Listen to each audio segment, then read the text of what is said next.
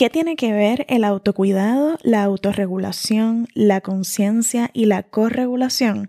Bueno, estas son las estrategias de mindfulness dentro del principio de conexión de TBRI y es lo que vamos a estar hablando durante el episodio de hoy.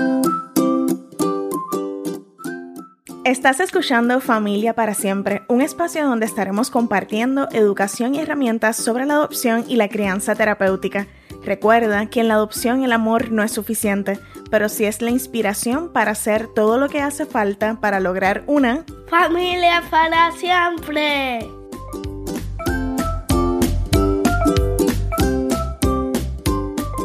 Hola, hola, por aquí Irma, tu host en este espacio de Familia para Siempre podcast.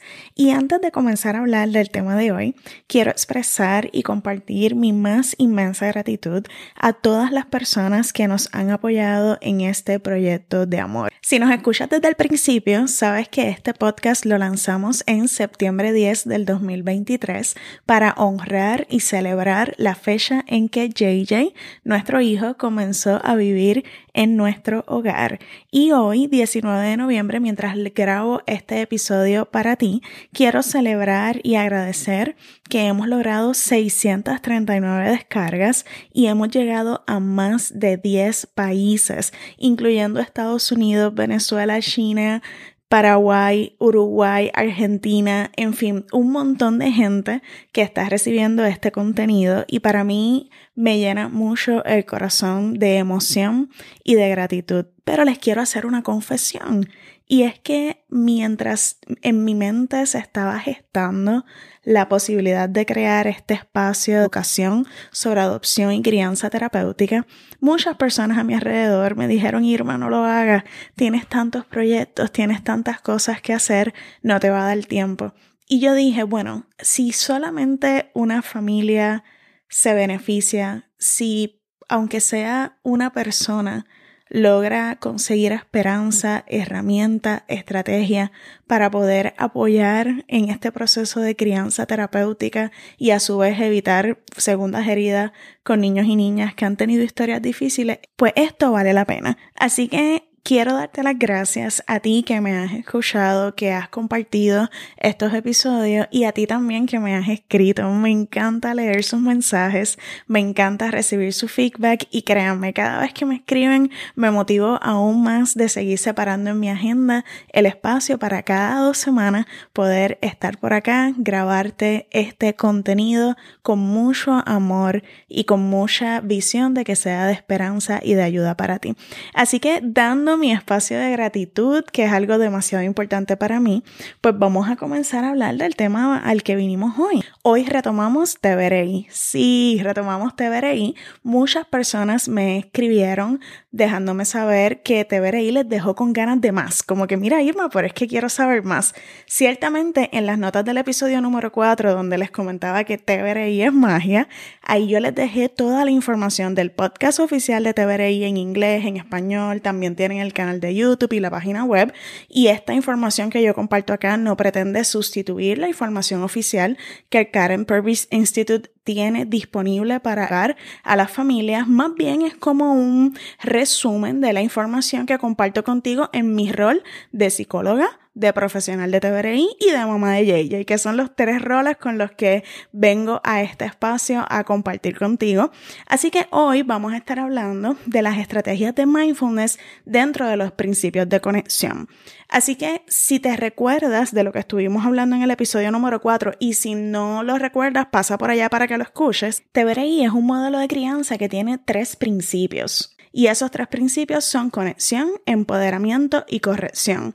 El principio de conexión tiene dos partes, mindfulness y compromiso. Así que hoy vamos a estar hablando de las estrategias de mindfulness.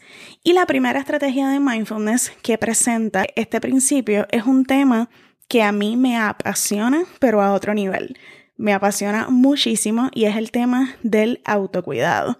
Y como he dicho en varios episodios y lo seguiré repitiendo, es demasiado importante en la crianza terapéutica poder nosotros, nosotras, nosotras mantenernos bien y en balance. Criar no es fácil. Hacer una crianza terapéutica menos fácil todavía.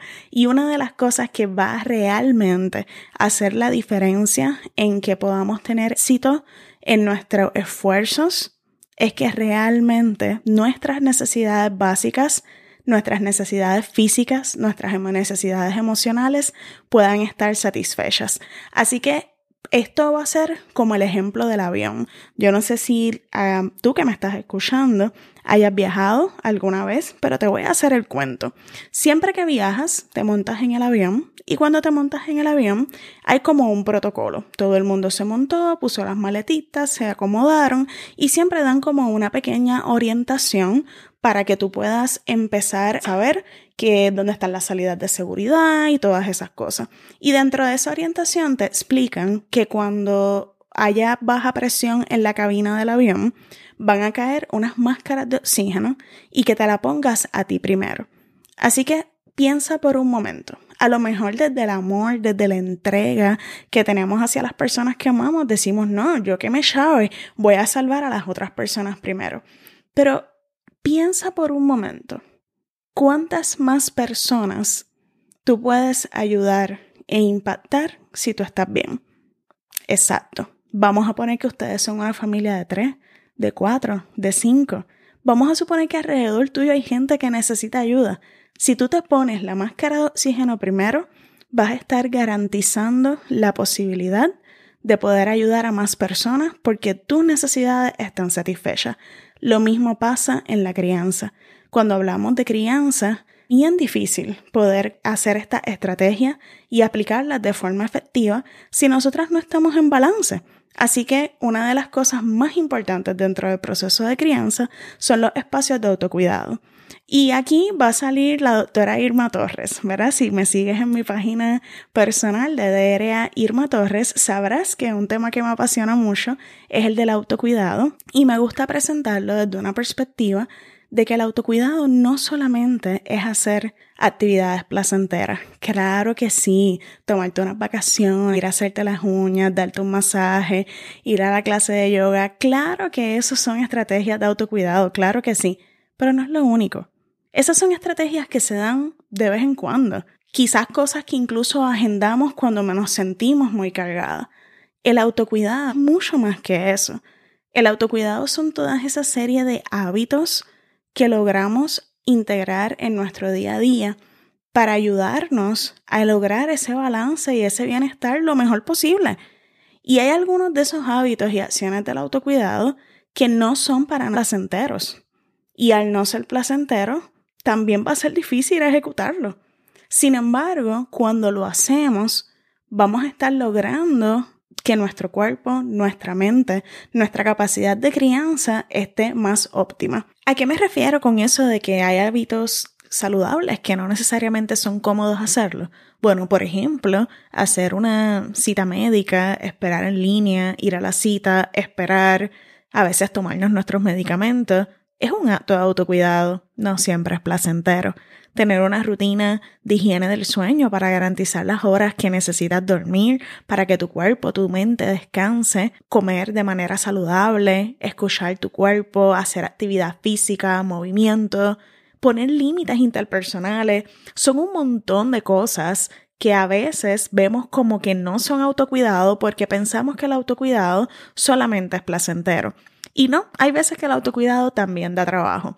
Otra mirada importante del autocuidado es que acostumbramos a verlo como algo que voy a hacer cuando me sobre tiempo o cuando me lo gane, ¿verdad? Como un premio. Sin embargo, yo quiero invitarte a que lo puedas ver de manera diferente. El autocuidado como una inversión, como una herramienta que tú vas a hacer para ti misma ayudarte a estar en ese nivel que tú quieres estar y que necesitas estar para los tuyos. Así que el autocuidado van a ser toda esa colección de momentos que tú sacas para ti, esos espacios donde tú conectas contigo misma, con tus necesidades y puedes satisfacerlas para tú estar bien. Recuerda que la crianza vamos a estar velando por una persona que depende de nosotras, pero a la misma vez esta personita tiene una historia, tiene un trauma, tiene muchas cosas que a lo mejor nosotras no sabemos y la capacidad de nosotras procesar toda esa información va a ser poder cuidarnos. Así que te recomiendo que puedas definitivamente priorizar tu autocuidado como una herramienta importantísima en tu proceso de crianza. Una de las cosas que yo hago para cuidarme es agendar mis espacios de autocuidado. No sé si a ti te pasa, pero yo siempre digo que mi agenda se llena sola. Entre todas las cosas que tenemos que hacer, las citas de los niños y niñas, este, los compromisos y la agenda definitivamente se llena sola. Así que yo separo en mi agenda mis espacios de autocuidado como cualquier otro compromiso, porque así de importante es, como cualquier otro compromiso. Algo que me gusta también dentro de mi autocuidado es poder mirar cómo le explico a mi hijo que mamá necesita ese espacio. Por ejemplo, a nosotros nos gusta, a Javi y a mí nos gusta hacer ejercicios en las mañanas, porque así pues ya cumplimos con eso durante el día y ya luego si el día se complica, ya yo pienso, ya yo cumplí conmigo y valoro ese espacio de movimiento y actividad física, conexión con mi cuerpo, porque me ayuda a descansar mejor, a estar más concentrada y a tener la energía que necesito para seguirle ritmo a mi hijo. Pero ¿qué pasa? Hay veces que cuando yo voy a hacer ejercicio, el niño está dormido y no hay ningún problema. Él todavía está durmiendo y hago mi rutina de ejercicios como si nada. Pero cuando él se levanta, pues obviamente quiere toda la atención de mamá y papá y nos ha tocado explicarle en diferentes momentos y de forma repetitiva que ese espacio es un espacio de autocuidado de mamá y papá porque necesitamos ese espacio para estar bien. Y le pregunto a sí mismo, JJ, mi amor, si mamá no está bien, ¿te puede cuidar bien? Y él te dice, no, no me puede cuidar bien. Incluso han habido momentos donde estoy bien enérgica por la mañana. Tuve una gran noche de sueño, hice una rutina de ejercicio que me dejó con mucha energía y él una vez me mira y me dice, mamá, hoy sí que tienes energía, hiciste ejercicio, ¿verdad? Así que es como nosotros le presentamos a nuestros niños y niñas también esa necesidad que tenemos de poder cuidarnos. En nuestra familia aplicamos el autocuidado de tres maneras. Tenemos el autocuidado individual, que es el que hacemos pues cada cual de manera individual, ya sean nuestros hobbies, pasatiempos, citas médicas, nuestros espacios de meditación, actividad física, todo lo que hagamos solito, nuestro autocuidado familiar, que son todas esas actividades divertidas, bonitas, ricas que hacemos como familia. Yo le digo esas actividades de crear memorias y nuestro autocuidado como pareja. Para nosotros es muy importante tener nuestros espacios de poder conversar, de conectar y cuando tenemos la oportunidad que conseguimos el cuidado también de salir. ¿Por qué? Porque es importante, somos nuestro mejor equipo y hay que ver el autocuidado en esas tres áreas como parte de la vida. La próxima estrategia de mindfulness dentro de los principios de conexión de TBRI es la autorregulación. Y vamos a definir qué es regulación. Regulación es la capacidad de volver a ese estado de balance. Y hay veces que podemos tener un proceso de desregulación en relación a nuestras emociones, nuestro cuerpo, nuestra mente. ¿Cómo se ve la desregulación? Bueno, cuando tenemos situaciones sumamente estresantes, incómodas emocionalmente y el volumen de nuestras emociones sube. Así que esa capacidad que nosotros podamos tener como personas adultas para poder llegar nuevamente a nuestro balance emocional va a ser clave en el manejo de las situaciones con nuestros niños y niñas. Todas las personas tenemos estrategias de autorregulación diferentes es importante reconocer que todas las personas, si eres una persona humana, vas a experimentar emociones. Así que no existen emociones ni buenas ni malas, simplemente es una emoción que llega y se manifiesta en relación a lo que estás viviendo. Y siempre, de acuerdo a esa emoción, podemos tener una conducta que acompaña esa emoción. Y muchas veces esta conducta puede ser un poco intuitiva. Lo que hemos aprendido a manejar nuestras emociones a través de nuestra vida es lo que vamos a replicar de forma automática. Y aquí yo quiero hacerte la invitación a que puedas también hacer un proceso de introspección de cómo tú manejas tus emociones y cuán efectivo es. ¿Por qué? Porque muchas veces esas maneras automáticas que nosotros podemos manejar nuestras emociones no resultan tan efectivas a largo plazo porque tienden a hacer cosas como un poco violentas o estrategias maladaptativas que hemos desarrollado. Si me da coraje y le meto un puño a la pared o me siento muy triste y me aíslo, todas esas cosas son parte de estrategias que hemos utilizado para sobrevivir, pero que quizás no nos van a ayudar demasiado en nuestro proceso de crianza. Por ejemplo, si yo me siento triste y me aíslo, pues yo voy a estar fomentando desconexión con mi pequeño o pequeña. Y acá lo más que queremos es conectar. Así que eso es un ejemplo de cómo no es que desconectarte o aislarte sea malo, pero que en ese momento o pensando en una crianza terapéutica no necesariamente es tan efectivo. Aquí en el área de la autorregulación también es bien importante reconocer cómo ha sido nuestra propia crianza y qué herramientas tenemos para sanar esas heridas que podemos tener. Obviamente cuando estamos acá en este proceso de crianza se van a apretar muchos botones de nuestra propia infancia, de nuestra propia historia y por eso es bien importante que cuando pensamos en autorregulación no solamente pensemos en lo que hacemos para calmarnos, desarrollar esas estrategias que yo creo que es súper importante, sino también darle una mirada a nuestra historia y quizás cómo nuestros patrones de apego, cómo nuestra propia historia de crianza tienen un impacto en esa manera en que yo reconozco, acepto, valido y manejo mis emociones.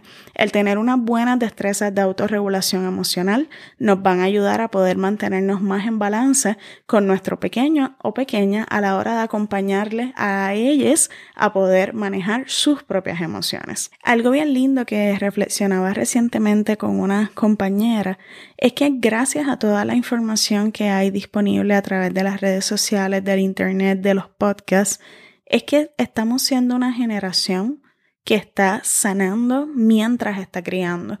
Así que no tienes que ser perfecto o perfecta o decir que no tienes ningún tipo de herida de tu infancia. Yo creo que es válido que las tengas.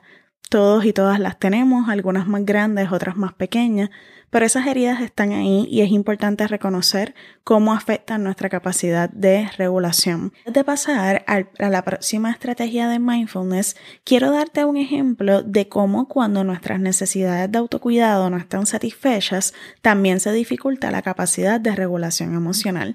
Y me acuerdo de una vez que iba a una farmacia con JJ y estábamos nosotros solitos, estábamos un poco ajorados. Ese fin de semana me acuerdo que teníamos bastantes compromisos. Yo lo busqué de la escuela, no, ninguno de los dos había cenado y entonces nos bajamos en la farmacia a buscar unos medicamentos del nene y estábamos tardándose mucho más de lo que esperábamos. En el camino a entrar a la farmacia había una persona sin hogar que nos pidió dinero, no teníamos dinero en efectivo, así que nos pidió específicamente una Coca-Cola y unas galletas. Entonces yo le dije que sí, que se lo iba a comprar, pero nos tardamos muchísimo en la fila. Así que cuando estamos esperando, cuando les digo muchísimo, es que fue como una hora que esperamos en la fila. Al momento de salir, compramos lo que le habíamos prometido a esa persona y cuando salimos, la persona ya no estaba ahí. JJ se puso como un poco ansioso y empezó a hacerme muchas preguntas de forma repetitiva de qué iba a pasar con esa persona. En ese momento yo estoy segura que si mis necesidades de autocuidado, es decir, si yo hubiera comido, hubiera descansado, no estuviera bajo ese punto de estrés, probablemente iba a ser mucho más fácil regular mis emociones y poder darle toda la explicación que el niño necesitaba en ese momento. Sin embargo, en ese momento me molesté mucho y le dije, ya, mi amor, ya, ya, no, no sé qué más decirte, la persona no está ahí, pues no podemos hacer nada. Y él se queda en silencio y me mira y me dice, mamá, ¿tú estás molesta? y yo le digo, sí, es que me estás preguntando mucho lo mismo y no sé qué te puedo contestar. Y él me mira y me dice, está bien, mamá, es que soy un niño y estoy aprendiendo. ¿Quieres que guarde silencio? Sé que estás molesta. El niño reconoció que en ese momento mis emociones estaban alteradas y yo no estaba en mi mejor capacidad de poder contestar todas sus preguntas como usualmente hacía. Primero me recordó que era un niño, sí, mi hijo es muy sabio, me recordó que era un niño y luego me dio un espacio de silencio para poder regularme. Al final, obviamente, le pedí perdón. Le dije, no, no tenía por qué haberte salido de esa manera, todas tus preguntas eran muy válidas Y él me abrazó y me dijo, no te preocupes mamá, siempre te perdono. Así que eso es un gran ejemplo de cómo cuando nuestro autocuidado falla, es decir, que no estamos descansados, no hemos comido, eh, tenemos muchas cosas pendientes, quizás tú pude haber puesto algunos límites, quizás yo pude haber dicho voy a ir a la farmacia después de comer y no lo hice, decidí hacerlo de otra manera, aumentando mi nivel de estrés y dificultando o poniendo un obstáculo en mi propia capacidad de autorregulación. La próxima estrategia de mindfulness es awareness o estar consciente. Y esta estrategia yo la defino como tener muy consciente la historia de tu hijo o hija o la parte de la historia que tengas disponible. En otros episodios, particularmente en el de crianza terapéutica, estuvimos hablando de cómo detrás de cada conducta siempre hay una razón. Entonces, esta parte de conciencia tiene que ver con eso. Esa curiosidad, cómo podemos pensar constantemente qué me está diciendo la conducta. ¿verdad? ¿Qué, ¿Qué pasó justamente antes de que esta conducta se diera? ¿Están las necesidades de mi hijo o hija satisfechas? Comió, durmió, hace demasiada calor, quizás no ha tomado agua, le hace falta movimiento, hay mucho, demasiado ruido alrededor o hay alguna textura que le esté incomodando, ¿verdad? Así que es tratar de ver qué hay detrás y sobre todo pues tener esa conciencia de que en ocasiones esa conducta que vamos a estar viendo de nuestro hijo o hija tiene que ver con su historia, aunque tú no tengas toda esa información. Así que esta estrategia de mindfulness, de tener conciencia, es como un poco tener en mente esa curiosidad de poder observar el todo, no ver la conducta solita. Si quieres también, además del episodio de crianza terapéutica, si no has escuchado el de validación emocional, te lo recomiendo porque en esos dos episodios particularmente estuve conversando con Javi sobre cómo vemos y aplicamos estas estrategias todo el tiempo, porque hay veces que se nos escapan detalles. Incluso hay veces que al final del día me siento con Javi, ok, ¿qué pasó? No entendí esta conducta. Y después de los dos varios, en varios ratos estar pensando es que encontramos cuál fue el reto que quizás nuestro hijo estaba manejando. Así que tener conciencia de, de la historia de nuestro hijo, hija, de cómo está en este momento, fechas sensibles, recordatorios y sobre todo, es importante que no minimicen el que no se acuerda o minimizar la capacidad de conciencia del niño o niña. Es demasiado importante que podamos entender que hay veces que no se tiene que acordar de todos los eventos traumáticos palabra por palabra para que su cuerpo los siga experimentando. Así que yo creo que es súper importante poder también tener esa humildad de reconocer que hay cosas que no sabemos que le pueden estar afectando a nuestro hijo o hija. La próxima estrategia de mindfulness dentro de los principios de conexión es la de corregulación. Y esta estrategia es súper importante porque es a través de esta estrategia que vamos a ayudar a nuestro hijo o hija a que aprenda a regularse solo. Pero no podemos esperar que pueda aprender a regularse solito o solita si en un principio no estamos ahí para poder apoyarle a desarrollar esas estrategias de, regulación a través de la corregulación. Esta parte de la corregulación es súper importante tener presente que las habilidades de regulación emocional de un niño o niña que no ha tenido una historia difícil pueden ser muy diferentes a las capacidades que puede tener un niño o niña que sí ha tenido una historia difícil. Y aquí podemos empezar nada más primero pensando en esos primeros dos años de vida donde el ser humano es completamente dependiente de otro ser humano. ¿Qué experiencias tuvo nuestro hijo o hija en esos primeros dos años de vida y cómo quizás esas experiencias afectan su capacidad de autorregularse. Así que en muchas ocasiones es importante tener en mente que la edad cronológica de nuestro hijo o hija no es la edad cronológica o la capacidad que tiene nuestro hijo o hija para regularse. Así que esta parte de como que ah, pero es que está grande para estar llorando por eso. Como por ejemplo en mi caso, nosotros manejamos el duelo de los lunes. Y el duelo de los lunes no es otra cosa que la reacción emocional que tiene mi hijo de no querer quedarse en la escuela luego de haber pasado un fin de semana con nosotros. Mientras más tiempo pasa con nosotros, ya sean fines de semana largos, vacaciones, más difícil es ese proceso de separación. Usualmente vemos esas dificultades en los procesos de separación en niños de preescolar mi niño no es de preescolar, pero tiene esa misma dificultad. Pero si yo me meto en mi mente de que este niño es grande y no se supone que esté manifestando esto, no voy a tener la capacidad de poder conectar y darle lo que necesita para poder regularse.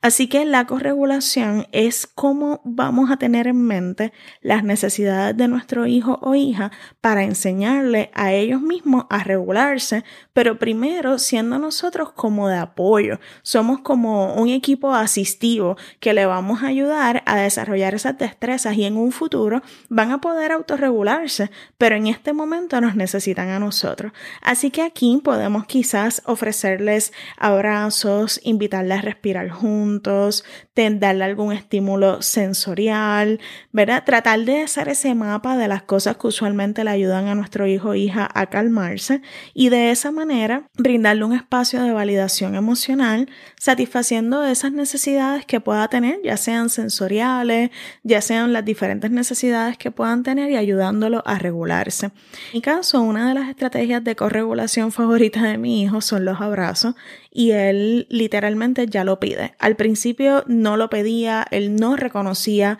que un abrazo le podía ayudar a calmarse.